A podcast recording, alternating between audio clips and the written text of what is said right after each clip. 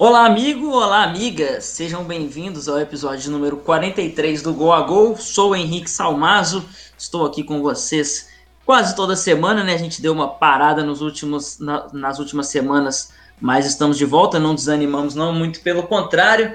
E bom, a minha reputação quando o assunto é futebol e principalmente Champions League está péssima, está terrível. Todos os times que eu banquei foram não só eliminados, mas eles foram ou passaram vergonha, que foi o caso do 8 a 2 ou então teve o caso né, da Atalanta que perdeu com requinte de crueldade, estava ganhando até os 90 minutos e não apenas tomou empate, como tomou a virada. Não estou com moral nenhuma, mas Igor e Luiz, mais do que isso, porque isso todo mundo viu, todo mundo que me segue, tanto no Twitter quanto no Instagram, viu eu zicando todo mundo. Mas quem esteve aqui na nossa live né, no, quando a gente estava falando, fazendo algum pós-jogo, não vou lembrar exatamente qual foi, eu falei que os únicos, isso lá nas oitavas, entendeu? Tinha muito time vivo ainda. Eu falei que os únicos times que eu não queria tanto que ganhasse, que eu acharia um pouco sem graça, acharia um pouco broxante, seriam, pasmem, PSG e Bahia. Falei isso nas oitavas e foi exatamente a final. Eu disse que literalmente qualquer outro time que ganhasse, que não fosse esses dois, eu ficaria feliz. Então, é, bom, a minha, a minha boca maldita chegou longe demais. Igor e Luiz, como vão as coisas? É, espero que vocês não tenham zicado tanto, apesar de o nosso sítio não ter correspondido. Salve Henrique, salve Luiz, salve todo mundo aí que tá ouvindo.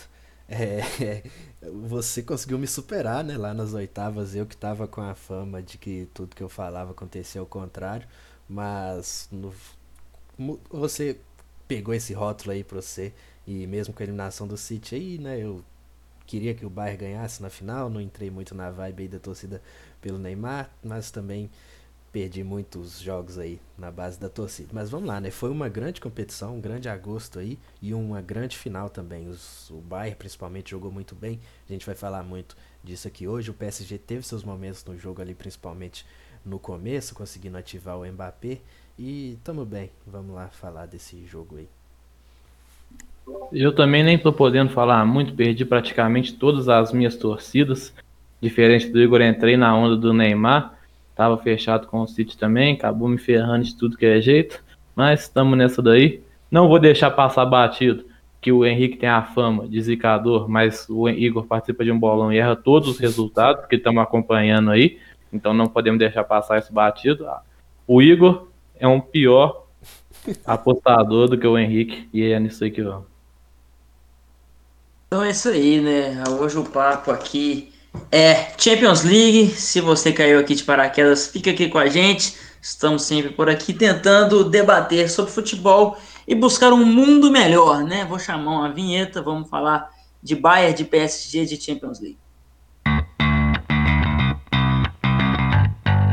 Bom, a gente teve um, um episódio recentemente, que na verdade não é tão recentemente mais, que foi com o Vitor Canedo, é, jornalista do GE, e ele, a gente estava comentando sobre esse formato de jogo único, né? Devido à pandemia, a gente falou que estava curioso para ver, e enfim, ele acabou entregando, acho que entregou bem, tiveram, tivemos algumas viradas inesperadas, alguns resultados inesperados, mas aí eu já estou vendo muita gente falando que esse deveria ser um formato fixo, que deveria continuar para as outras para as outras edições. Estou aqui é, discordando frontalmente dessa ideia. Concordo que funcionou, me emocionei como esper, esperava que fosse né, emocionante, mas eu discordo que tem que continuar. E assim, já que todo mundo pegou a pilha do Neymar, 99% do mundo ama o Neymar, ele é um argumento interessante, porque para um, um cara que joga numa liga que vai, não tem tanto prestígio assim, ele depende diretamente desses jogos de Champions League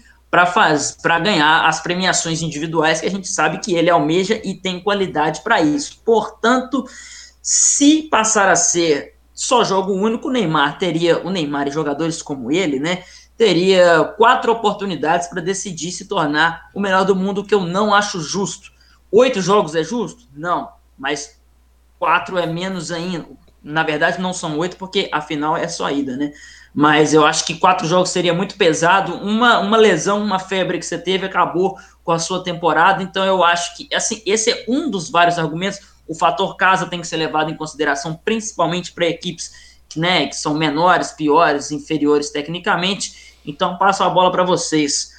Adorei o formato, mas esse formato tem que ser levado em consideração que era uma situação de exceção.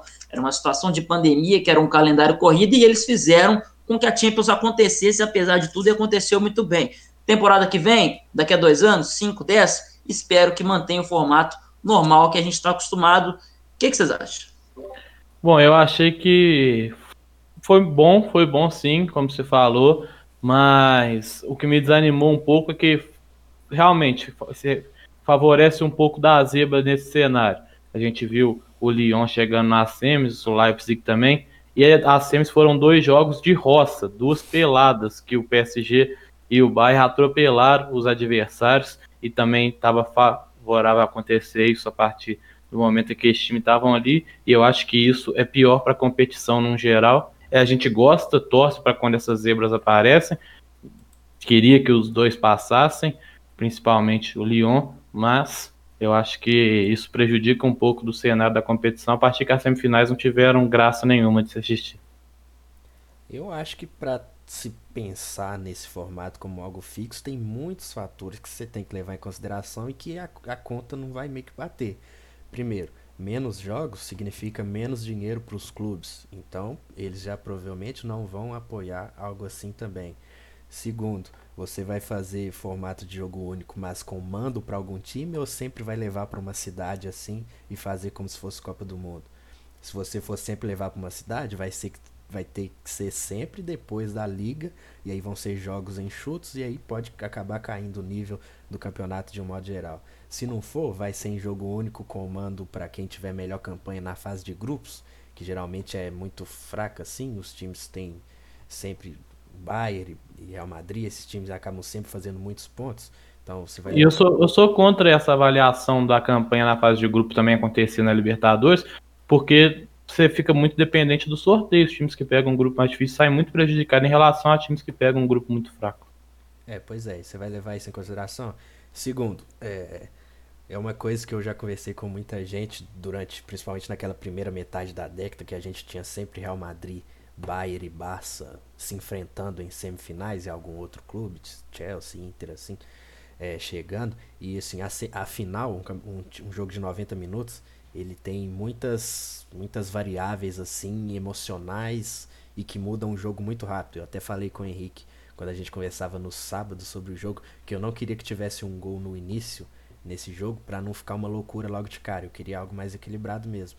E num jogo único é assim. E por isso que eu sempre falei nesses últimos anos que a semifinal da Champions é o auge, a elite da elite do, do futebol internacional. São os jogos de melhor nível ali que você vai ver. É, melhor que a final, porque é um jogo muito nervoso. Melhor que Copa do Mundo em questão de nível técnico e tático, porque é, também é Copa do Mundo todo jogo é uma decisão. E aí você abrir mão de ter um, um espetáculo desse tamanho numa semifinal em 180 minutos é algo que não vale a pena. Então, tipo, eu até gosto, não sou extremamente oposto à ideia de talvez ter o jogo único, mas também não mudaria não. Acho que tem, é, o formato ideal é o jeito que dá certo, né? Inclusive a UEFA queria mudar para de pontos corridos, de mata-mata para pontos corridos, fazer aquela Superliga, Super Champions lá que também não me agrada nem um pouco, mas eu vejo por esse lado. Acho que você não pode abrir mão de uma semifinal de 180 minutos de modo nenhum e também Logo, não faz sentido abrir mão desse confronto e do fator casa no, nos outros, nas outras fases também. Beleza, então vamos falar sobre Bayern, né? Vamos falar sobre o campeão que para mim, para vocês, acho que para todo mundo que acompanha, é campeão incontestável, apesar de a gente ter algumas outras ah, sensações, né? O Bayern, ele foi campeão com exatamente 43 gols marcados. O segundo lugar foi o PSG com 24. Então vocês veem que o, que o Bahia teve o dobro praticamente de gols marcados do segundo, do terceiro. Então, um time avassalador. E lembrando que foi nesse formato, né, com a maioria dos jogos ali depois da fase de grupos, foi em, só mata, não foi mata-mata. Então, um número realmente expressivo. É, que essas goleadas, às vezes, né, a gente costuma ver na Champions League, vocês vinham dizendo, que às vezes você costuma enfrentar numa fase de grupos alguns times que são muito inferiores, né? Enfim, a Poel sempre está por lá e toma lavada. Então, mas o Bayern ele fez esse número elástico contra o Barcelona no mata-mata e faz sete em Londres contra o Tottenham lá antes da pandemia, acho que vocês vão lembrar. Então esse número inflado foi contra equipes é, do primeiro nível ou do segundo nível do futebol mundial. E fez então, 3x1 na volta também contra o Tottenham. 3x1 contra o Tottenham. Então, só aí já foram 3 quase a 0 e 3x1, 4x1 contra o Chelsea também. Isso, 7x1 no agregado. 7 no Chelsea. Então, é, não despachou só equipes menores, não. Pelo contrário, a maioria desses números é, expressivos foram contra equipes tradicionais, equipes boas, equipe que tem Lionel Messi e companhia. É, passo para vocês aí, título incontestável, vocês concordam comigo? Sim, com certeza, né? O Bayern, tipo, quando você imagina a, a, o início lá da temporada, que já faz muito tempo, né? Bizarro até pensar isso também. É, acho que pouca gente ia colocar o Bayern como um, um favorito à Liga dos Campeões. Ele sempre chega como um dos principais candidatos, claro, pelo tamanho do clube, pelo elenco que tem, mas o Bayern não estava naquela ascensão que a, que a gente esperava pós Robin Ribéry, né? Pelo contrário, estava fazendo investimentos que se mostraram bastante certeiros agora, principalmente o Gnabry e o Goretzka, mas não, não era tudo que a gente imaginava na época, tanto que teve troca de treinador durante a temporada. E aí o Hansi Flick assume e o time decola. É, eu falei muito sobre isso no vídeo do IGTV lá do nosso Instagram, sobre o Bayern, sobre como o time é, subiu de nível muito rapidamente, resgatou o futebol do Thomas Miller, que, fez, que foi um dos melhores do mundo nessa temporada, venceu praticamente todos, se não foram todos, os jogos desde que o futebol voltou em maio, lá na Alemanha. Então é um título incontestável de um time que tem um dos melhores goleiros, acho que a gente vai falar do Neuer mais especificamente na frente, tem um dos melhores goleiros da história, tem o Kimmich, que é um dos melhores laterais e um dos melhores volantes do mundo, não tem muito o que dizer, que é um time que revela jogador, que é o caso do Alfonso Davis na esquerda, que contrata jogador novo, como é o Sul, que é o zagueiro reserva imediato, o, o próprio Goretzka, que é um cara que jogava no Schalke e tudo mais, e que tem um Thiago Alcântara que fez a, a, competição e a partir da sua vida, vamos falar disso mais também, e que tem ainda nomes de hierarquia muito forte, que é o caso do Thomas Miller e que é o caso do Lewandowski. E aí você junta tudo, dá uma bela, uma receita muito certeira para um time que mereceu demais ganhar essa Champions. São, completando os dados, 28 partidas, 27 vitórias e um empate na, em sequência para o Bayern, nem tem muito como contestar. E bizarro o Henrique falando da goleada, quando ele faz 7 no Tottenham, o time ainda não era com o Flick, ainda não era aquele time que viria a ser dominante, que iria ganhar a Champions, era um time contestado na época, que a gente não esperava tanto dele ainda, era o time que não vinha fazendo até bem atrás no campeonato alemão, acho que o Borussia chegou a ter seis pontos de frente, se esperava ali o Borussia com o Sancho jogando muito que talvez fosse o ano que ele ia quebrar a sequência do Bayern, a gente viu isso muito pelo contrário quando o Flick assume, né? É um time que eu acho que foi deve tá, acho a campanha melhor, não só em números, acho que o time jogou mais do que o Liverpool na última e que o Real na penúltima. Eu vi essa enquete rolando no Twitter para ordenar os três times. Para mim, essa campanha do Bayern é a melhor que a gente viu nos últimos tempos aí. Então, quando a gente tem tantos destaques individuais, o Igor falou bem aí que esse foi o grande campeonato da vida do Thiago Alcântara. É, o Neuer volta e volta em ótimo nível, né? Depois de algumas lesões, dois, três anos atrás, que acabaram freando um pouco ele, até ficou de fora né, de alguns jogos importantes. Mas então a gente tem Lewandowski sendo cotado para ser melhor do mundo, talvez inclusive até seja a gente tem Gnabry jogando talvez o que nunca jogou na vida. Então, se você tem tantos destaques individuais, é, me leva a pensar que o coletivo que é o forte. Então, a gente tem que falar do Flick, que realmente me parece ser coisa séria. O Flick assume, salvo engano, em novembro e o time tem uma virada de chave muito legal. E vamos combinar que o time é, ele tem uma, um estilo muito específico de jogar e que eu até cheguei a comentar antes do jogo da final que o Bayern ele é muito bom, mas o Bayern não é perfeito, porque o Bayern ele sabe muito bem pressionar alto pressionar em cima. Então, se você conseguir vencer a primeira pressão e talvez a segunda, você tem muito espaço para correr. E eu até comentei, tendo Di Maria, tendo Mbappé e tendo Neymar, isso pode ser o um inferno. Não aconteceu. O Bayern soube fazer essa pressão muito bem e o PSG não conseguia sair dela. Então, o trabalho do Flick aí não só nesse jogo, mas claro que a gente está pegando ele para avaliar, é um time que os seus laterais, eles são laterais só de posição de princípio, porque eles sobem muito, conversam com os pontas, e aí que eu falava de alguns jogadores que são sim os melhores do mundo, Lewandowski, Neuer, mas a gente tem que falar que se eu te falasse, três anos atrás, te falasse que o time, melhor time do mundo, o time campeão incontestável da Champions vai ter Perisic de um lado e Gnabry de outro, talvez você duvidaria, bons jogadores, não, é, não eram mais do que isso dois, três anos atrás, vocês vão concordar comigo. Então aí está o trabalho de, do, do, treinador de potencializar todos eles. Perisic fica na reserva e quem decide o jogo é o Coman. Então são jogadores que, enfim, Coman também esteve na Juventus, inclusive, jogadores que, apesar dos craques, alguns jogadores que eram ali de segunda prateleira, jogaram como craques, o Perisic e o Gnabry tiveram lampejos de realmente um dos melhores jogadores do mundo em algumas é, ocasiões no mata-mata, que na verdade não foi mata-mata, foi só mata, né? Teve ida, mas não teve volta. Então aí a gente tem que valorizar o trabalho do Flick, né? Que fez esse Bayern tão imbatível, com craques virando super craques. Lewandowski sempre foi craque, mas agora pode ser melhor do mundo. E com jogadores bons. Perisic era um bom jogador para o campeonato italiano. Vira, dá um salto e provavelmente vai ficar lá na, lá na Baviera, porque a temporada foi muito boa. Então, craques viram super craques e bons jogadores viram craques. Isso me faz pensar que o trabalho do treinador foi sensacional. Flick, para mim, dentro de todos esses personagens que vão ser falados e com muito merecimento do, em todas as análises, para mim o Flick é um desses personagens.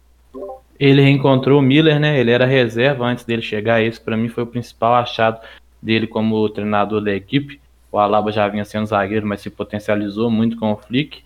Mas achar o Miller foi o principal destaque dele, né? O Miller fez, deu 25, bateu recorde de assistência na temporada e fez a diferença na final. Acaba que não participa do gol, mas fez gols contra o Barcelona, deu assistências também. E ele foi um dos principais destaques desse time e era reserva. Difícil de imaginar isso pelos números que ele teve na temporada.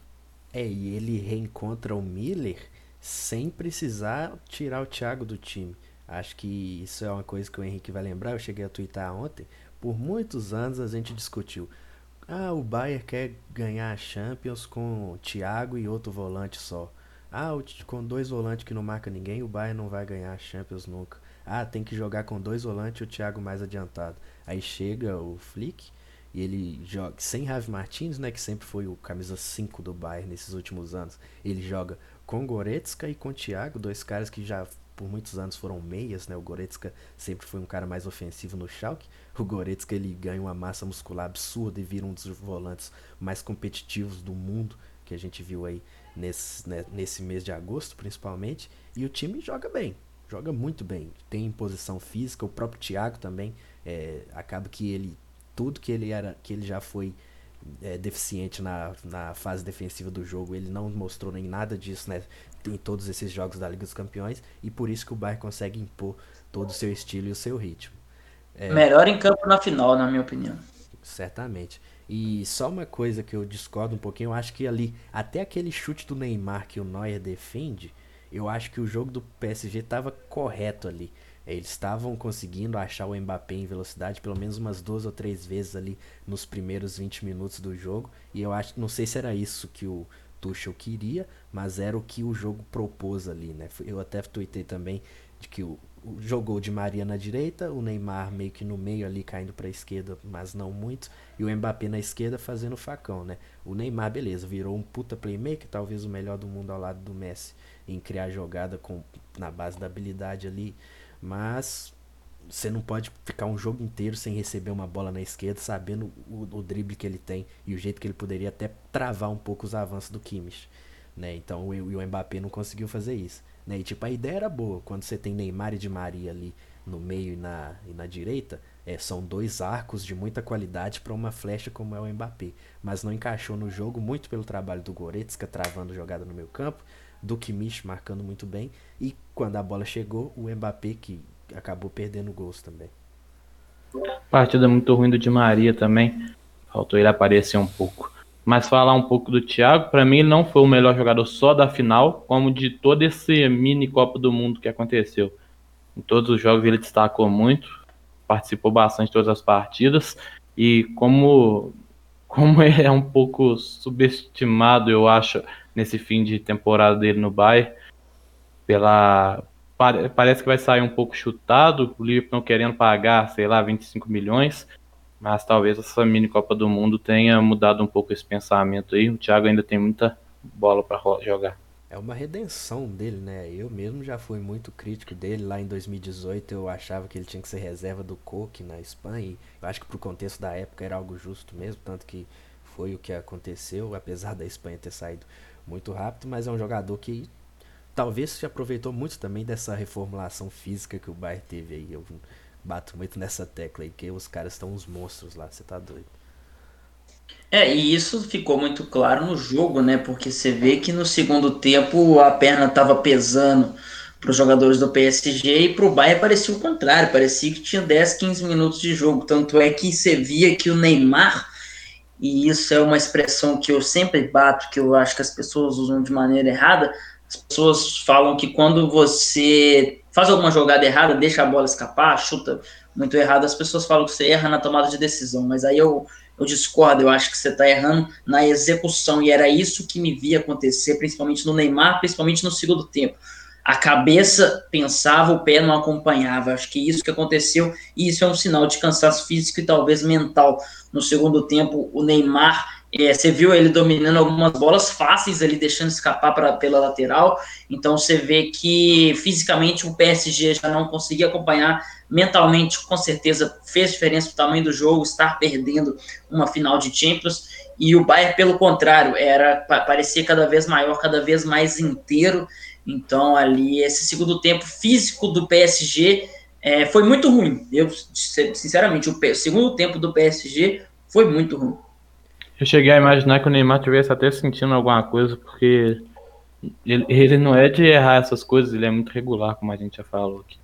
Tinha uma coisa até que eu queria perguntar para vocês, porque apesar de muita gente estava torcendo para o PSG, uma grande maioria também tinha um pouco de ciência do favoritismo do Bayern, mas eu acho que muita gente exagerou um pouco nesse favoritismo, falando que achava que o Bayern ia dominar um jogo muito fácil, mas que naquele início de jogo, por exemplo, que o PSG estava conseguindo competir, acabou que, que, que tava surpreso com o PSG conseguindo jogar e criando chance de gol, né? O PSG ficou muito perto de fazer, ó, de, isso, o PSG ficou muito perto de fazer dois gols, mas eu não acho que, que era um favoritismo tão evidente assim, que foi o que a gente viu nos últimos 70 minutos do jogo.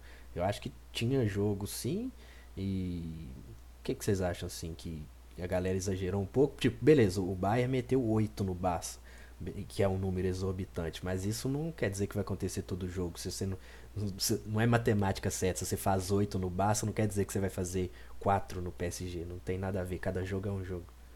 Esse PSG golearia o Barcelona também. Não sei se 8, porque 8 é muito exagerado, como você falou, mas eu acho que esse PSG também golearia esse Barcelona.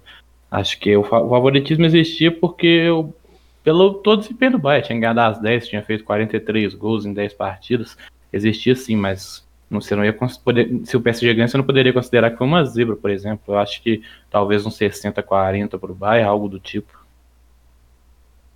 Eu acho que tinha favoritismo sim, e eu acho que eu vou discordar um pouco do Igor. Eu acho que era um favoritismo real, um favoritismo bem claro, principalmente pela questão coletiva, uma vez que a gente viu o PSG virando contra a Atalanta mais no, no coração do que realmente no coletivo. Você viu que aquele segundo tempo, é, é pelo fato de o PSG ter vários craques e ter craques perto da sua área, num jogo desse tamanho é muito complicado, mas, é, por exemplo, pela questão, e aí você tem que analisar o coletivo de cada time, o coletivo, individual e o cenário, é, tendo em vista que o Bayern é o time que melhor pressiona alto, e aí faz aqui, como eu já falei anteriormente, os seus laterais jogam quase de ponta, os pontas jogam pra, no meio, enfim, é, é um time que pressiona em vista a trinca de meio do PSG, que a gente vai concordar aqui que é não é nada demais, e a gente vai concordar também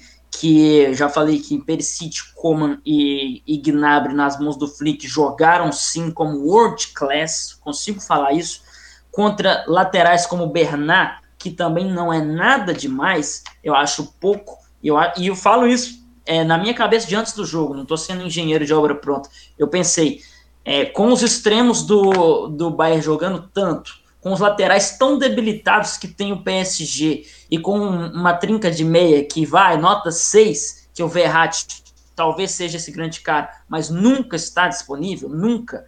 É, eu achei sim que o, que o favoritismo era real. Não concordo com o Luiz, acho que foi o Luiz que falou, não seria uma zebra um time que tem Neymar ganhar Champions nunca vai ser zebra. Mas eu acho que o favoritismo era sim real, era assim. Se o Bayern não fosse campeão, seria uma surpresa para mim, não só pelo fato do coletivo, como toda essa soma. O Bayern é um time que pressiona muito bem e o PSG é um time que, para sair jogando com a trinca de meias que tem, nunca me passou confiança e é, pelo, pelo jogo me pareceu que eu estava meio certo, né? É, eu, eu até acho que o meio do PSG é bom, tipo, tirando o fato de ter que improvisar o Marquinhos, que jogou muita bola, inclusive, Marquinhos um dos melhores zagueiros do mundo nessa temporada. E não só nessa temporada, já vem um tempo assim, Thiago Silva também jogou muito bem, mas achei errado colocar ele no meio quando você tem Gueye, quando você podia talvez ter o Verratti. É, mas o Paredes também acho muito bom jogador, e é isso aí, Gueye, Verratti, Paredes ou Marquinhos. Não são três jogadores que você vai falar. Se você perguntasse cinco anos atrás, esses caras vão ser os meias campeões da Champions daqui a uns anos. Mas igual a gente falou, se falasse dos atacantes do Bayern também não, se falasse do meio campo do Liverpool campeão da temporada passada também não. E aí entra o trabalho do treinador e talvez o estilo do Tuchel não, te, não seja o antídoto certo para essa correria toda do, do Flick e do Bayern, né? O Verratti mais uma vez fora em jogo importante, né? Acho que ele, ele seria de suma importância para esse jogo, para quebrar um pouco da pressão que o Bayern fazia. Acho que com o Verratti 100% a história podia ser totalmente outra. É, principalmente no, ele entrou bem, inclusive, no segundo tempo. É, ele, um deu, ele, deu, um passe sinistro para uma das poucas chances que o PSG teve ali no segundo tempo. Ele entrou bem, mas é aquilo. A gente tá falando isso de. Vai, o que a gente fala do Verratti é a mesma coisa já há uns 5 anos. Ele tá sempre ou machucado ou suspenso. Não, não, não existe um mundo em que ele chega para uma quarta de Champions e vai jogar os dois jogos tranquilo. Não, não, não ele, ele toma cartão todos os jogos, é garantido deles. Joga três desfalcão final entre treinadores alemães. Né? A gente está falando da importância do trabalho de treinadores, dois treinadores alemães e muito bons, e com um asterisco do Nagelsmann numa semifinal, né? eliminando o Atlético de Simeone. Então, três treinadores é, entre os melhores da Europa, com certeza os três estão, três alemães, e merecidamente, né? Então, gente, é... só uma coisa aí, que a gente falou um pouco sobre é, essa questão da Bundesliga no primeiro episódio que teve falando sobre o campeonato alemão, quando o futebol voltou lá em maio, a gente recebeu o Filos e o Bianchini, e a gente falou sobre que como que na Alemanha podem não estar os melhores jogadores do mundo em questão técnica, mas em variedade de jogo e de estilos de tática e em conteúdo de treinadores é talvez a liga mais interessante de se acompanhar já há um bom tempo. E aí a gente vê como que três times, três treinadores que jogam completamente diferentes chegaram na semifinal. E por muito pouco não chega o Borussia também. Foi jogos apertadíssimos contra o PSG lá atrás. 2x1. Um. Quando o Alan estava jogando dopado, né? É, ele você pode mandar internar aqui, cara. É, então, é só mais um comentário sobre o jogo. É, o Igor falou que essa, dessa correria maluca do, do, do Bayern. Um aspecto que eu tava para comentar é, acabou me, me fugindo, mas é o seguinte: é, o Bayern, se você pegar para analisar o comecinho do jogo contra o Barcelona na oleada de 2, comecinho mesmo, 10, 15 minutos, o Barça, ele aposta e acredito que conscientemente o Barça ele aposta num jogo de trocação. Ele quer trocar. Porque se você pega o começo daquele jogo, com 5, 10 minutos, já estava já tava 1 a 1 com o Barça tendo algumas chances. Porém, a diferença física entre o Bayern, que a gente falou que estava dopado, e um time que tem Soares, e um time que tem Busquets, e um time que tem Rakitic, é exorbitante. Então, o caos, a, a trocação, a correria louca, vai beneficiar quem está mais acostumado com ela. Então, vocês vão conseguir lembrar aí num recorte bem pequeno e talvez até desonesto da minha parte, que o Barcelona tentou fazer isso. Mas o caos beneficiou quem está acostumado com o caos, né? É, exatamente. O, o Barça não tem as armas para jogar esse tipo de jogo, né? Busquets é um cara que foi. Cri... A criação do futebol dele não ensinou isso, vamos dizer assim. É, o Rakitic, a parte física já pesa bastante. O Vidal também é um cara que, esse sim, já jogou muito nesse estilo de jogo. Mas dentro do, do modelo Barça, que como a gente já falou tantas vezes aqui, mesmo trocando de treinador, não mudou nada em questão de, de modelo de jogo dentro de campo. Então é, é um tipo de jogo que não favorece nada isso. Né? E eu até pensava, né, quando o City foi eliminado, antes e depois também, que o City, por exemplo, ele tinha algumas armas para parar o Bayern. Né? Ele tinha o, o De Bruyne para tentar quebrar essa, essa marcação mais adiantada. Tinha o Sterling para ser agressivo pelos lados. É, tinha o Jesus para tentar travar o, o, avanço de alguns dos laterais também. Mas na parte física, assim, o Bayern também ia sobrar de toda forma. É, o que a gente viu ontem prova que nesse tipo de jogo e só com 90 minutos para se trabalhar, o Bayern seria favorito realmente contra todos os times e tem todas as armas para jogar esse tipo de jogo nesse formato específico e o City tinha armas para tentar duelar com o Bayern de igual para igual, mas com o passar do tempo provavelmente acontecer a mesma coisa que aconteceu com o PSG, né? Não ia aguentar o, a, o tamanho da, do jogo assim, é questão física mesmo. Além da questão física, o Barcelona não tem uma defesa para aguentar com o PSG com o Marquinhos e Thiago Silva suportou por muito tempo, mas o Barcelona tem esses jogadores praticamente toda hora que o Bayern chegava ali, os ataques eram de perigos até acho que, concordando com o Igor, o City daria um certo trabalho. Talvez o Guardiola dedicasse um pouco de jogar com a bola e essa pressão que o Bayern faz em cima, quem fizesse ia ser o Manchester e deu muito certo contra o Real. Mas no físico o Bayern está sobrando. A, gente até questionou se ele ficar parado lá quando a gente gravou, ficar parado seria algo ruim para o Bayern ou se poderia favorecer os times que italianos, por exemplo, que vinham jogando ali, mas acho que o Bayern usou muito bem disso para chegar numa forma esplendorosa para esses jogos aí desses dias. Antes da gente falar de Lewandowski, que provavelmente vai ganhar a bola de ouro, queria que a gente reservasse alguns minutos para falar do Neuer. Cheguei a falar indiretamente, mas eu acho que ele é sim um dos grandes nomes, claro, dessa final, mas eu falo desse século, porque é, quem me acompanha no Twitter viu o tweetando acabou que teve até uma repercussão maior do que eu imaginava, foi um tweet bem aleatório. Eu disse uma vez que os jogadores craques, eu falo dos, da primeira prateleira, não estou falando do Hazard, não estou falando do Dybala, estou falando do Messi, estou falando do, entendeu, do Maradona. Esses jogadores, Neymar, eles têm um jeito específico de jogar, né, tem um gesto específico do seu corpo é, que é, é, muito é muito característico, que não acontece como, por exemplo, como eu disse, um Hazard da vida. Então, se você colocar só uma, uma silhueta, uma penumbra jogando no lugar do Neymar ou do Messi, nós vamos conseguir identificar que aquele é o Neymar e aquele é o Messi. O que que isso tem a ver com o Neuer?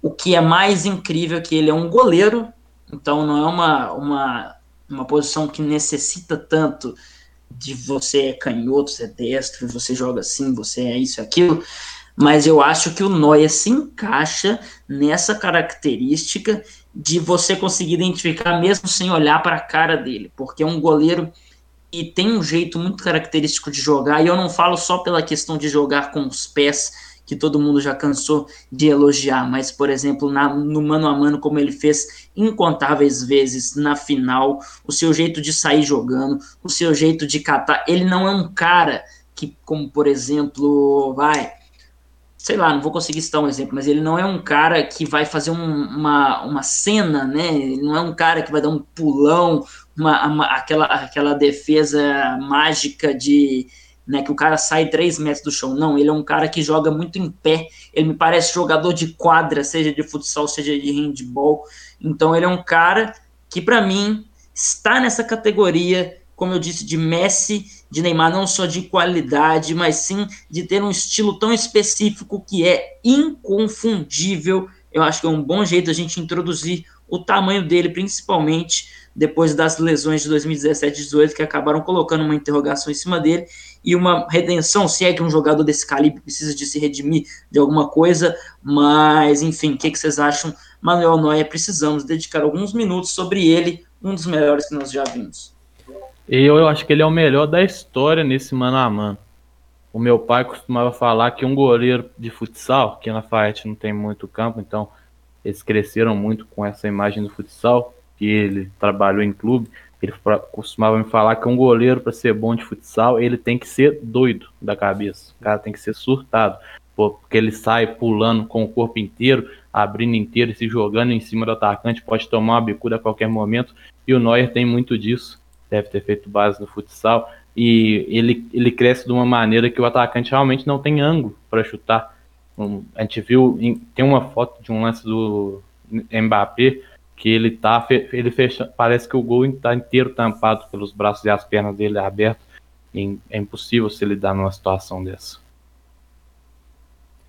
É, o, Neuer, um dos melhores goleiros da história, o melhor do século, acho, sem dúvida, com todo respeito a nomes como Buffon, por exemplo, sei lá, mas acho que o Neuer, é, não acho exagero dizer que ele revolucionou a posição, não só pelo jogo com os pés, mas por tudo isso que o Henrique citou. É um cara que todo goleiro que está começando agora na base tem que pegar os vídeos do Neuer e assistir e ver o que, que ele faz. Ah, ele pode, apesar de ser bom com os pés, ele é meio desengonçado às vezes. Beleza, então assiste ele num contra um, assiste o posicionamento dele num escanteio, assiste o jeito que ele se posiciona num chute como aquele do Mbappé, que foi um chute ruim do Mbappé, foi. Mas o Neuer estava muito bem posicionado para qualquer ângulo ali que o Mbappé chutasse sem muita força e que ele realmente faria defesa. O tanto de defesa que ele fez firme ontem, né? Eu, eu elogiei muito o Navas também ontem, achei que os dois goleiros mostraram muita segurança, mas focando no Neuer, eu acho que é bem isso, tipo. É um cara que lá para 2015 sofria com quando estava no auge, tinha acabado de ser campeão do mundo, já tinha uma Champions pelo Bayern, era comparado com alguns outros goleiros que, porra, eram goleiros de um de poucas temporadas, tudo mais, não tô não tô dizendo... Pode, pode falar o nome, pode falar é, o nome dele. DG, DG, era muito comparado com o DG, mas e não dá, velho. Tipo, beleza, não tô dizendo que não teve alguma temporada que o DG não catou mais que o Neuer, provavelmente teve. Beleza. Mas no todo, não dá pra você não separar por status e por hierarquia o tamanho desses caras dentro do futebol. E é, é aquilo, a gente falou muito isso do, do, do meio campo do Real Madrid nos últimos anos ali. O tamanho do Kroos e do Modric, a hierarquia deles, é, do Cristiano Ronaldo. E a gente viu o tamanho deles na Copa do Mundo também, com o Cristiano Ronaldo fazendo três gols na Espanha. O Kroos fazendo aquele gol contra a Suécia no último lance. Modric levando a Croácia para a final da Copa, né? E, e o Neuer é, se encaixa nesse tipo de jogador também. Um cara que tem uma hierarquia gigante dentro do esporte, que merece muito respeito e que joga muita bola e que não pode ser descartado. Também para a seleção alemã, estavam querendo derrubar ele aí para o Ter Stegen ser titular faz um tempo também. Então, Neuer, né? Nome importantíssimo, a gente gosta muito de falar. Eu acho que é uma definição boa que eu não costumo ver nas, nas nas grandes imprensas, não puxando sardinha para o nosso lado, mas já puxando, eu gosto muito de falar algo que eu não vejo muito nas análises, que é futebol se decide dentro das duas áreas. Parece uma situação boba, mas eu acho que, é, que ela precisa ser dita. A gente pode perder tempo aqui falando sobre todos esses conceitos, talvez às vezes um pouco vazios, mas a gente tem que decidir. E é, eu falo para defender e para atacar. Se você tiver um zagueiro, um goleiro que, enfim, dentro da área, ele fecha tudo, ele tira de qualquer jeito, é o caso do Noé, é o caso do Thiago Silva, daqui a pouco a gente vai falar um pouco de PSG. E se você tiver um atacante que nas poucas chances que tem vai guardar, eu acho que isso é mais importante do que todos os debates que a gente tiver aqui. Por que, que eu tô falando isso? Numa área você tem o Noé, e é claro, bons zagueiros, mas o Noé como principal. Na outra você tem o Lewandowski, que provavelmente vai ser o melhor jogador do mundo. Reservamos alguns minutos para o Noé, precisamos falar do Lewandowski. Só não marcou gol na final, né? Marcou gol em todos os jogos, foi o artilheiro com exatamente 15 gols. Se só não marcou porque o Navas fez uma defesa espetacular numa cabeçada que ele arranjou lá. 15 gols, passou o recorde do Cristiano Ronaldo, que é do, de segundo maior marcador, poderia ter passado é, o recorde de maior, mas acho que ele precisaria ali de dois gols, dois ou três. Mas, enfim, Lewandowski, se você tem ter dentro de uma área o Neuer e ter dentro da outra o Lewandowski, é muita coisa. Então, Lewandowski, já fizemos que a gente fez naquela sessão de nostalgia é, Borussia E talvez o, o, Lewandowski seja um pouco, vai, não vou falar subestimado, mas injustiçado historicamente, porque, ah, pipoqueiro, ah, isso e aquilo, e ele está há quase 10 anos empilhando gols toda semana e chegou ao seu ápice agora e o seu nome ventilado para melhores do mundo, sem nenhum exagero. Queria que vocês falassem um pouquinho dele. Só antes de falar um pouco do Lewandowski, como que a gente fala sempre que o futebol é decidido nas duas áreas e esse talvez seja o grande forte do PSG, que perdeu a final, né? Tem Thiago Silva em uma, tem Mbappé e Neymar para decidir na outra, mas o Navas todo... goleiraço também. Navas goleiraço, mas todo o resto deixa a decepcionar um pouco. Mas falando um pouco do Lewandowski, a gente não acho que o cara que tem, ele é o quarto, se não me engano, o quarto ou quinto tá sempre ele trocando de posição com o Benzema. A gente nunca pode falar mal de um cara desse artilheiro da quarto maior artilheiro da Champions todos os tempos e que por, por vezes fal, lhe faltaram um pouco de gols, mas faltou para o Bayern também, não só para ele, era um problema talvez mais coletivo do que individual para essas grandes partidas, que a gente viu ele criando muitas chances e também finalizando muito bem oportunidades que chegaram. E então é isso, eu acho que é um jogador que agrega muito ao time não só em questão de gols. Contra o Barça ele dá uma assistência sensacional para um a 0, por exemplo. Fiquei muito feliz por ele. Gosto dessas histórias assim de jogadores que que passaram por algumas críticas meio exageradas assim por alguns aspectos que não estão limitados a ele só. E a gente já falou muito de Lewandowski tanto naquele especial sobre Bayern e Borussia como também naquele top, jogadores top da última década, né, que a gente chegou a fazer e alguns de nós citaram ele nos centroavantes, né? E eu fiquei muito feliz com ele porque é um cara que é completo, é um centroavante completo sim. Pode não ter o drible, beleza, mas ele tem o passe, tem a leitura de jogo, tem a capacidade de progressão com a bola no pé, não é um caneleiro, muito pelo contrário, e faz muito gol. Você fazer 55 gols numa temporada, sendo que na Bundesliga tem menos jogos, é muita coisa. Você completando com assistências, passar de 70 contribuições para gol numa temporada, é absurdo. É, a gente sempre fala que vai ser meio difícil se acostumar ao futebol sem os números expressivos de Messi e Cristiano, mas aí quando a gente vê o Lewandowski mostrando que é possível ainda buscar esses números bem expressivos, dá uma animada bastante para a gente seguir com o futebol aí nos próximos anos. Espero que outros jogadores alcancem esse nível e o Lewandowski teve aquela sua temporada top class, como foi lá o Soares em 2015-16, né? O Barcelona não ganha a Champions, mas o Soares faz muitos gols, né? Muita gente cogitou ele para melhor do mundo naquela época, também acima até do Messi numa possível competição ali com o Cristiano. É, o Benzema jogando com o Cristiano, nessa temporada também teve uma teve uma temporada muito boa. É, o, é agora o Lewandowski chega para ter a sua grande temporada como os grandes centroavantes aí dessa última década, muito merecido e seria assim o meu voto para melhor do mundo.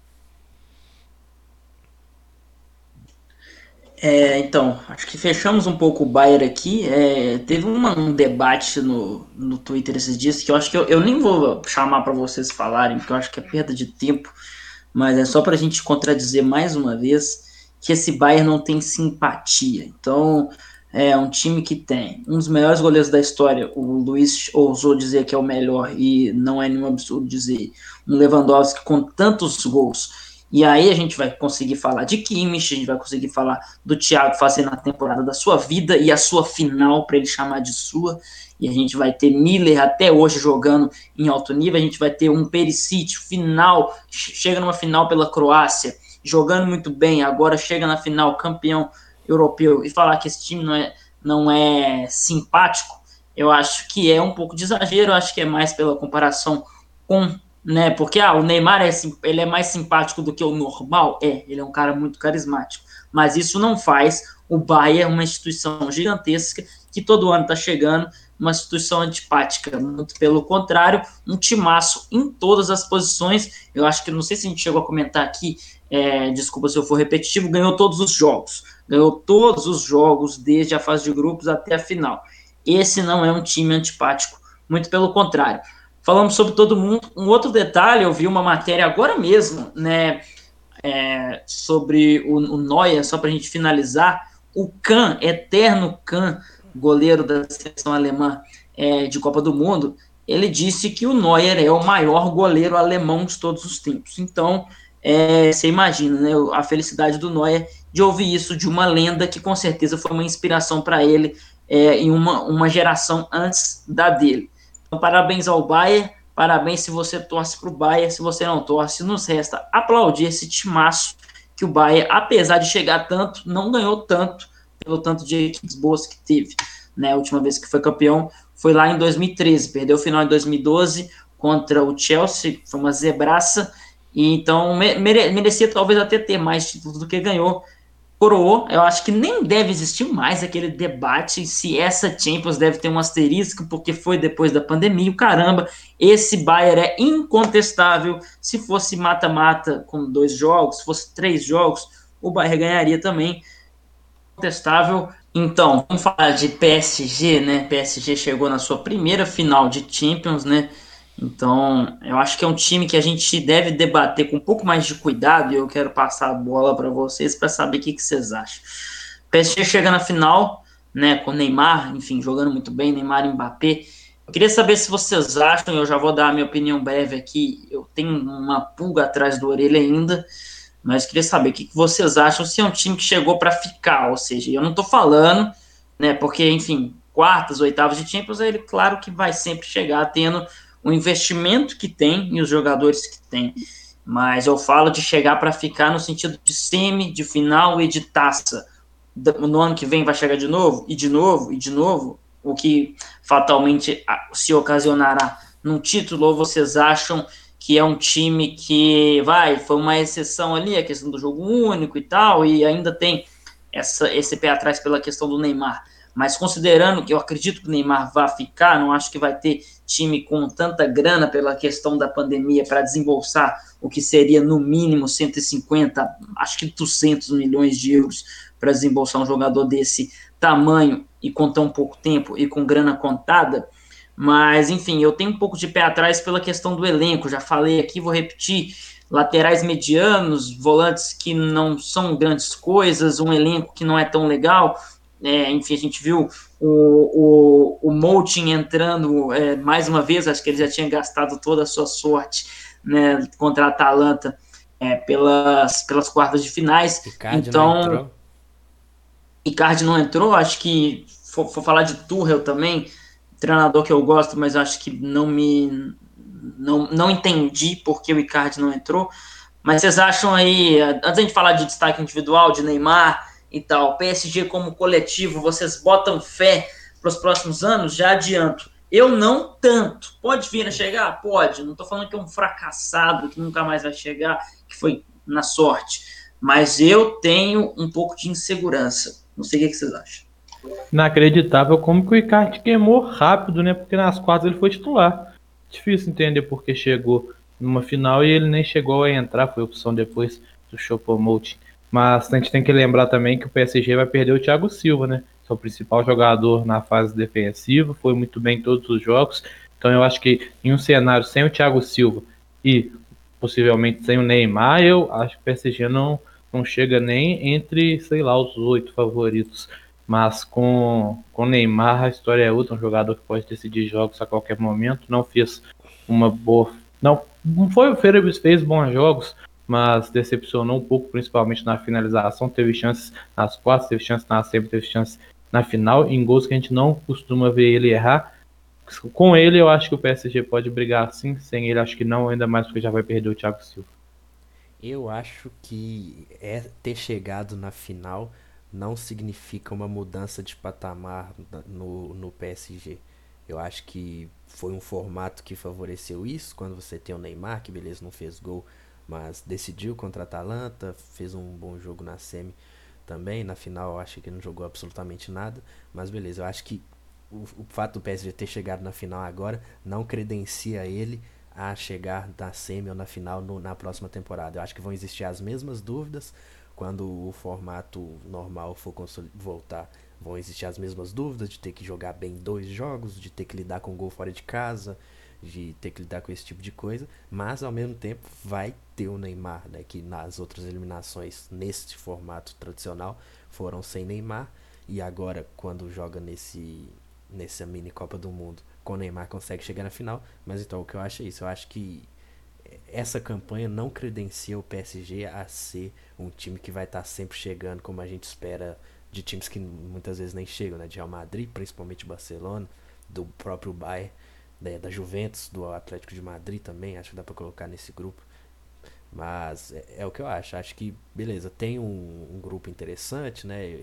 E eu falei muito sobre como ter Neymar e Mbappé às vezes parece que é melhor do que ter um elenco qualificado, mas isso acaba que pode, é, dependendo do tipo de adversário que você vai enfrentar, vai ser provado o contrário, né? Se você pegar um time organizado, você vai precisar mais de seus coadjuvantes do que exatamente dos seus protagonistas, talvez.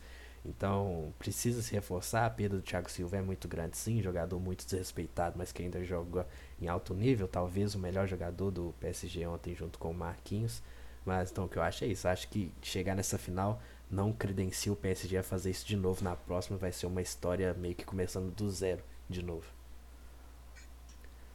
Ouvi o Gringolândia hoje, podcast do Vitor Canedo no GE, e ele falou que o Thiago Silva, se o PSG ganhasse, seria o primeiro brasileiro a literalmente levantar a taça de campeão, ou seja, o primeiro brasileiro capitão do time campeão. Uma pena, é realmente um dos. Eu acho que dá para falar que foi o melhor zagueiro da competição. Dá, não dá? Dá, dá, acho que dá. Sim, sim, para mim foi. Então, é um cara que eu vi gente falando de voltar para o Brasil, acho fora de cogitação. Eu vi, pelo visto, ele vai ficar entre Chelsea e Milan, dois lugares que fazem muito sentido. Chelsea, pelo jeito é mais que tem certo no Chelsea já. Então... É, é, eu preferia ele numa Série A do que na Premier League. Acho que ele encaixaria melhor. Mas parece que vai mas, pro Chelsea mesmo. Mas no Chelsea, o Chelsea precisa muito dessa, dessa posição, né? Enfim, é, é como diz o Muita gente pode, pode fala falar. hoje que foi que é meio hipócrita por parte do Chelsea contratar, porque já teve muitos jogadores que eram ídolos deles lá, que quando chegaram nessa idade do Thiago Silva, eles mandaram embora, né? Mas, Eu acho que nem é uma questão só de posição, ele com tanto jogador novo, com o time que eles estão montando, eles precisam de ter jogadores experientes, não só Sim. pela posição. Pra acho que é um jogador que vai. Né? É, exato. Um, um, lado direito com ele, Aspilicueta, me preocupa um pouco pela lentidão que pode acontecer, mas em questão de liderança, são dois nomes importantes para liderar esse elenco do Chelsea. Eu acho que não demora muito por Reece é. ganhar a vaga do Aspilicueta, não. Isso também. No Milan faria sentido, porque ele é ídolo lá, né? Foi campeão. E o Milan, dinheiro não tem faltado para o Milan, o que tem faltado é um projeto maior. Eu acho que faria sentido, sim, ele voltar lá, mas faria sentido ele para o Chelsea, que não faria sentido para mim, é voltar para a América do Sul, acho que não está na hora, ainda tem muita linha para queimar, mostrou isso muito bem nessa reta final da Champions, na verdade, durante toda a Champions, capitão, é, então, falando sobre esse, esse PSG, é, assim, você pode ter assim, um pouco de birra, não do Neymar, mas do, de tudo que envolve o Neymar, né? Enfim, um cara de muita mídia que sempre se fala nele, mas quando a gente vai falar até sobre literalmente dentro de campo, e isso eu já falei aqui muitas vezes, tem que falar do Neymar para falar do esquema tático do PSG. Já falei isso, vou ser repetitivo, o PSG não tem um esquema tático bem definido, é um esquema tático, é, é um, é, o Neymar é um jogador do sistema, né? Então ele é um cara que, enfim, o time vai jogar em volta dele. Então é um, um esquema jogado para potencializá-lo e a gente tem algumas. Claro que isso sempre vai ser positivo, que é um dos melhores jogadores do mundo, mas o Igor falou que talvez isso é, talvez isso atrapalhe porque ele não pegou na, na dele, né? Que foi pegar ali na, na esquerda, é, que enfim, na, na arrancada que, onde ele é imparável e foi assim no Barcelona. E aqui no Brasil nem precisa comentar. Mas, então, eu acho que para falar coletivamente, precisa falar assim de Neymar. Se o Neymar sair, muda tudo, é radical. Então, mas mais do que isso, eu acho que o PSG, ele teve o Thiago Silva, interessante, mas sobre aquela questão do área a área, é, Navas é um goleiraço. Pensei que o, que o desfalque dele poderia pesar, mas acabou que a semifinal foi um jogo muito fácil. Mas, enfim, é, sobre o PSG, coletivamente.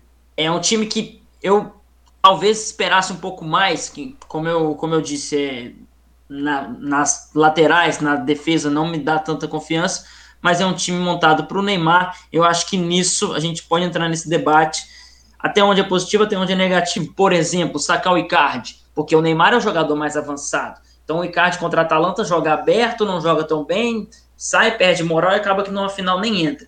Então, até onde isso é positivo, no sentido de, né, ali eu consigo entender o Icardi não ser titular. Consigo entender, por, por toda essa questão. É um jogadoraço. Mas numa final, no abafa, já sem muita tática, sem muita perna, eu acho que era a hora do Icardi. Eu acho que o Tuchel poderia ter tido essa flexibilidade de colocar ele. E são Enfim, cinco substituições, é... pô. Exatamente. Então, para você chegar até no Moutinho, mas não chegar no Icardi, um jogador desse tamanho, e que para essas situações é muito bom, que é jogador de um, dois toques na bola.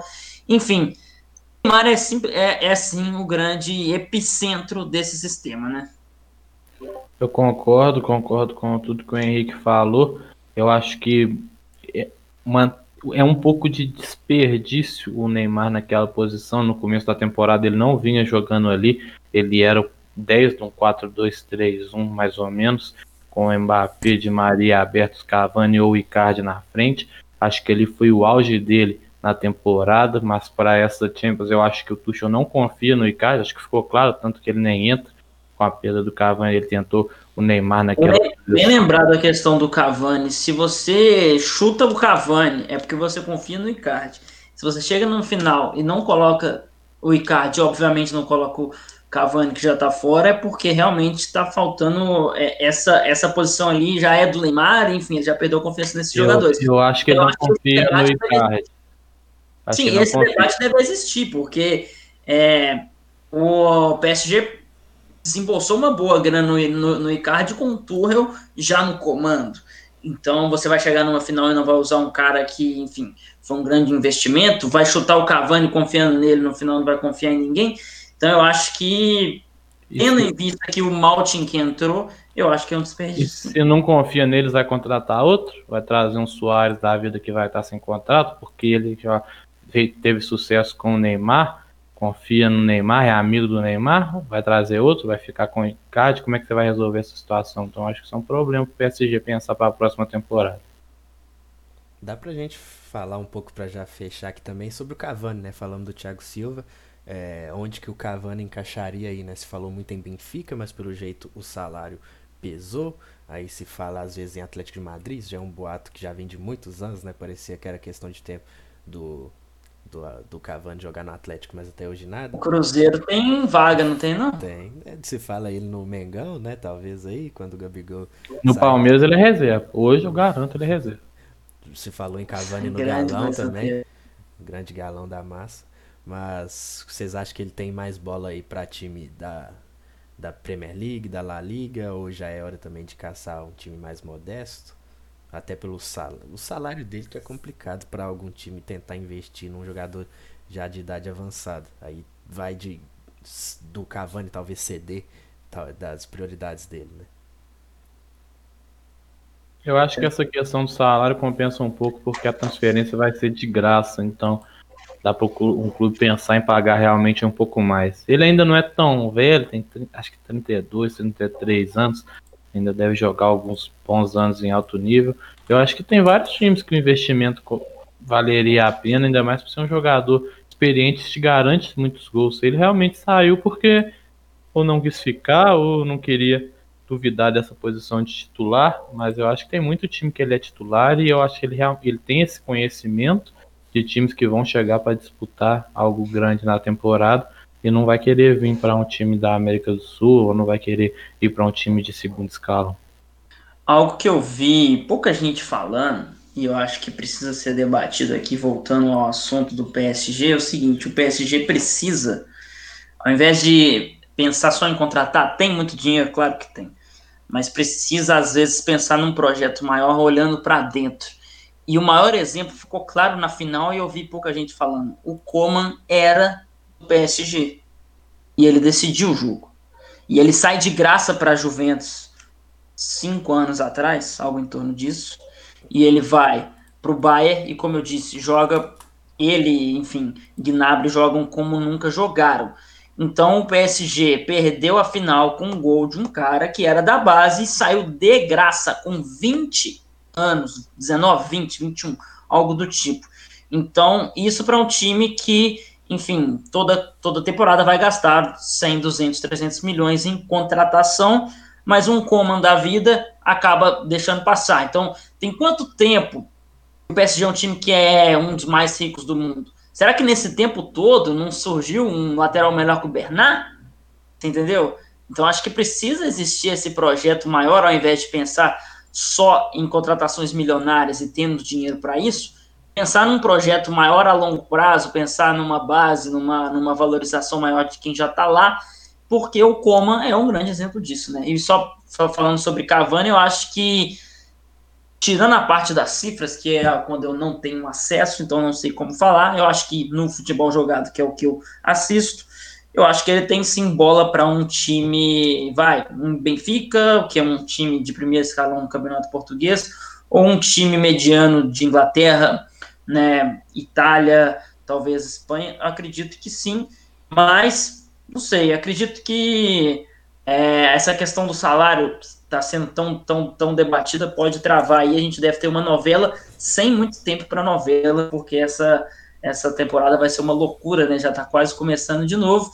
Vamos ver como é que vai ser essa situação. Voltando sobre o PSG, pensar mais de olhar para si de pensar em um projeto maior ao invés de gastar milhões, ou seja, Neymar não deu, vamos contratar o Cristiano Ronaldo, talvez tenha dinheiro para isso, mas pensar mais num projeto de quem vai compor esse elenco em volta dos dois, três grandes astros. Essa questão de um projeto maior, ela é um debate muito bom para todos esses times que têm mais dinheiro, né? O, o City e o Chelsea também, por exemplo, é, o City é o tanto de tempo que tá sofrendo aí com os laterais. E alguns caras da. E no meio campo também. Alguns caras da base, eles mostraram um potencial. No caso do City eu posso citar nome.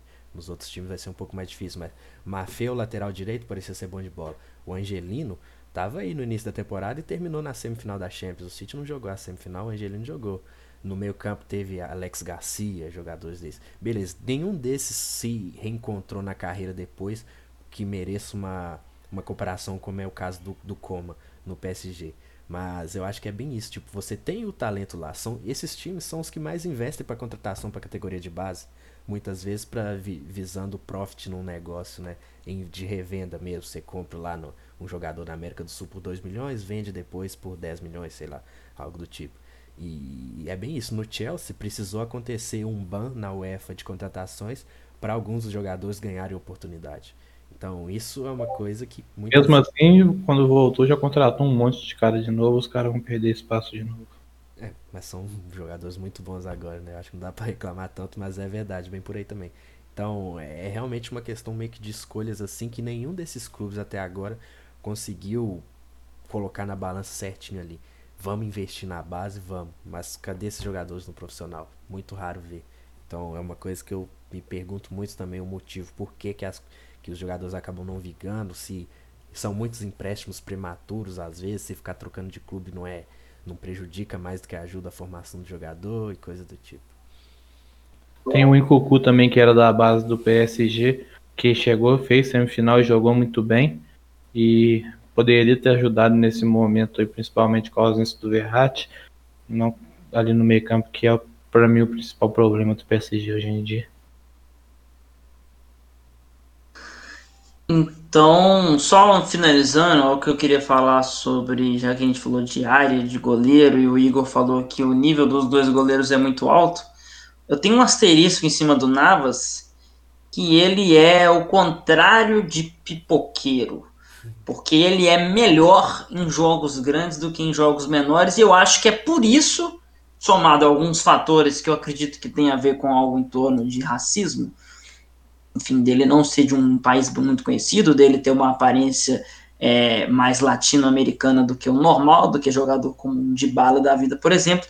Mas falando sobre dentro de campo, que é o que eu consigo acompanhar, ele é um cara que sempre me pareceu nas, véi, na Champions, ele é um craque. Ele, ele, tem um jogo do Real Madrid contra o Bayern que ele faz uma atuação de cinema mas acredito que em La Liga, semanalmente, ele não entregava tanto. E eu acho que foi por isso que o Real Madrid preferiu o Courtois. E eu acho aqui que o Courtois é um goleiro melhor do que ele Sim. no pacote completo. Sim. Então acho que é por isso. É, é, muita gente fala, ah, mas por que, que o Navas. Né, não entendo por que, que o Real Madrid abriu mão do Navas. Eu entendo, porque o Courtois é melhor. Pronto. Mas isso me faz pensar, né? Muito louco, cara. O Navas em jogos grandes, ele é, cara, o, o, o, se o Real Madrid não mereceu tanto em alguns jogos desse tricampeonato, não mereceu ter passado, não mereceu ter um placar tão elástico, muito tem a ver com a atuação dele, que quando vê um Bayern da vida na frente, quando vê uma Juventus, quando vê um Barcelona, vira realmente um dos melhores goleiros do mundo. E aí, no semana a semana, ele não entrega tanto. Enfim, uma característica diferente que a gente costuma ver jogadores né, sofrendo um rótulo de só faz gol contra time pequeno, contra fulano de tal é fácil. O caso dele é o contrário. Talvez passe um pouco por falta de concentração nesses jogos pequenos. Não sei o que, que leva a isso. Cristiano Ronaldo é outro exemplo disso. Começa normalmente a fase de grupo ali, começo do campeonato espanhol não fazendo tantos gols e depois do meio da temporada para frente o cara deslancha. Um outro exemplo um pouco parecido disso. É, bastou o Navas chegar no PSG para os caras baterem em final, né? Pode ser coincidência, talvez não, talvez sim, junto com o Neymar ali também jogando todos os jogos. Então a gente vê como que jogadores com tamanho, né? A gente falou de Neuer, falou de Real Madrid também aqui já, e aí dá para entender bem é, como que esse tipo de jogador é importante você ter no grupo, né? Eu já vi muita gente querendo que o, o Navas no seu time para ver se ele também leva o seu time para a final. Então, é um cara que eu gosto muito pelo pelo jeito que ele joga ali, as defesas que ele faz, não é como o Noé que faz o simples, mas ele busca umas bolas que pelo tamanho dele parecem improváveis, né? Não é um goleiro tão alto assim e merece muito reconhecimento, sim. É, o Courtois também considero o Courtois um goleiro melhor que ele, acho que a galera é, pesou muito o Courtois aí nessa passagem dele pelo Real Madrid, não sei se se lá na Europa também é assim, mas aqui no Brasil é talvez pelo tanto que ele catou no Brasil e Bélgica, mas são dois goleiros de alto nível e que merecem reconhecimento pra caralho. Então, para finalizar, é, vocês dois acabaram de receber a fichinha para marcar quem foi o melhor do mundo. Você vai marcar, você vai abrir o envelope, falar para o mundo inteiro quem foi o melhor do mundo e nesse caso aqui, não é o que acontece numa premiação, mas é o que vai acontecer aqui agora. Quem foi o melhor do mundo e por que foi ele e não foi o outro?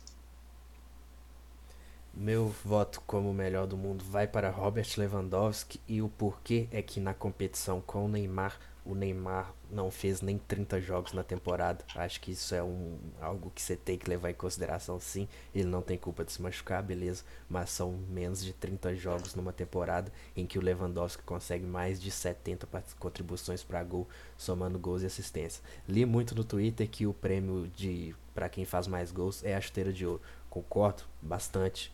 Inclusive lá em 2014 eu falava muito isso quando o Soares ganhou o prêmio de melhor da Premier League acima do Yaya Touré é, quando o Salah também ganhou acima do De Bruyne agora. Mas acho que não se aplica nesse caso, porque o Neymar pode ter jogado muita bola nesse recorte de jogos que ele jogou, mas não é o suficiente para um prêmio do tamanho da, da bola de ouro, na minha opinião. Até porque acaba que ele decepciona um pouco nesse mini torneio do de Lisboa. Lewandowski foi o melhor jogador desse mini torneio de Lisboa?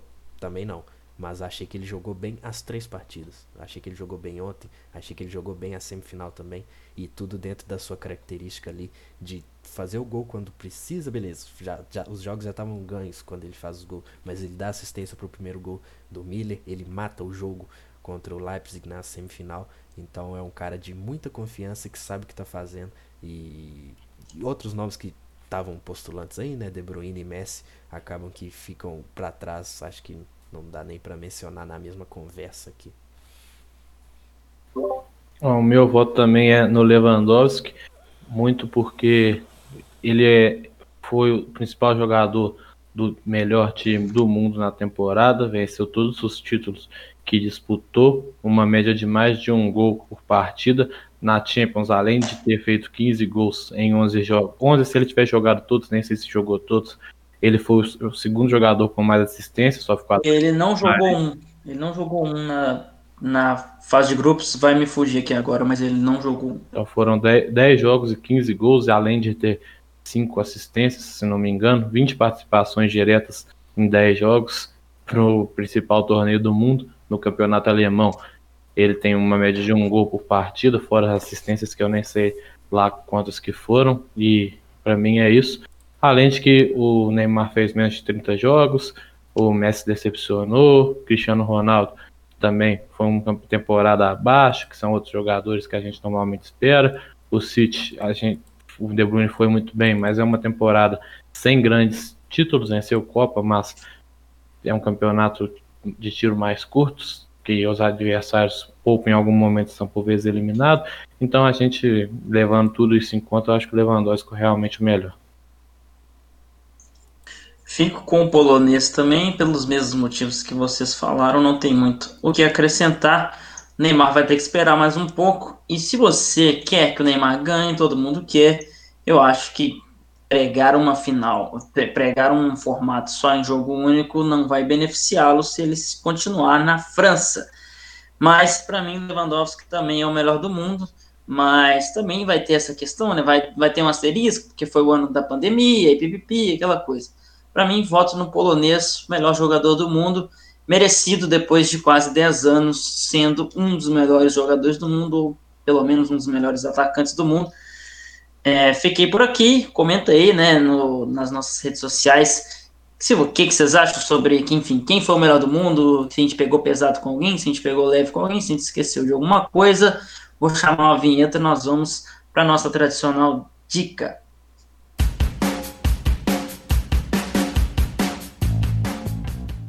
Bom, a gente falou muito aqui, né, sobre, enfim, Champions League, então, vou, até, vou dar uma dica aqui sobre a questão da Liga Europa, que a gente não falou aqui, né?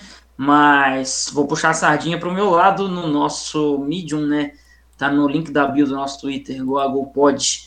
Eu escrevi um texto sobre o título do Sevilha, que foi um título muito emocionante para mim, relembrando nomes como Jesus Navas, que estava no primeira no, no primeiro título do Sevilha na competição, lá no longínquo ano de 2006, o espanhol já estava, Igor Luiz conhecem ele também do Manchester City, mas é no Sevilla que ele é um dos principais nomes da história do time da Andaluzia, dá para falar tranquilamente, capitão. E falei de outros nomes também, principalmente o Lopetegui, treinador, né? Enfim, alguns destaques individuais, jogadores jovens. É, vou puxar a sardinha para o meu lado de novo. Participei do, do último episódio do pessoal do Tocaí, que, enfim, vai lá no. Pesquisa aí no, no no Spotify, Deezer, seja o que for, toca aí, você vai achar, falando sobre. É, eu falei sobre o último disco do Pense, mas a gente falou sobre Raimundo, a gente deve cancelar a banda ou não, pelas suas é, declarações bolsonarísticas, um papo bem filosófico e legal. Estou escrevendo para o site deles, tem já três textos meus lá, tocaí.wordpress.com, vai dar uma olhada lá. Então, já falei muito sobre trabalhos meus aqui, vocês me desculpem é, se faltei com a modéstia, mas vou finalizar aqui indicando um episódio que eu escutei hoje do, do lado B do Rio com o grande professor Silvio Almeida. Não é o último episódio, mas se você for lá, é um dos últimos, enfim, vai, vai me fugir aqui qual é o número exato. Mas, cara, são tantas questões que ele coloca lá como importantes, desde até para quem eu sei que muita gente aqui que escuta a gente é, enfim, do ramo da comunicação, aqui fala três pessoas do ramo, então ele fala sobre isso, ele fala sobre encarceramento, ele fala sobre capitalismo, ele fala sobre socialismo, ele fala sobre direito. É um papo longo, mas que eu acho que eu vou até escutar mais uma vez quando eu tiver a oportunidade, porque foram tantas é, opiniões legais e bem embasadas de um cara que é um estudioso do ramo que, enfim, é, vale a pena demais conferir para quem tiver um tempo aí, é, ou até quiser picar, né, resolver escutar uma hora um dia, uma hora no outro, vale muito a pena, um episódio muito rico de debate. Fiquei aí com vocês.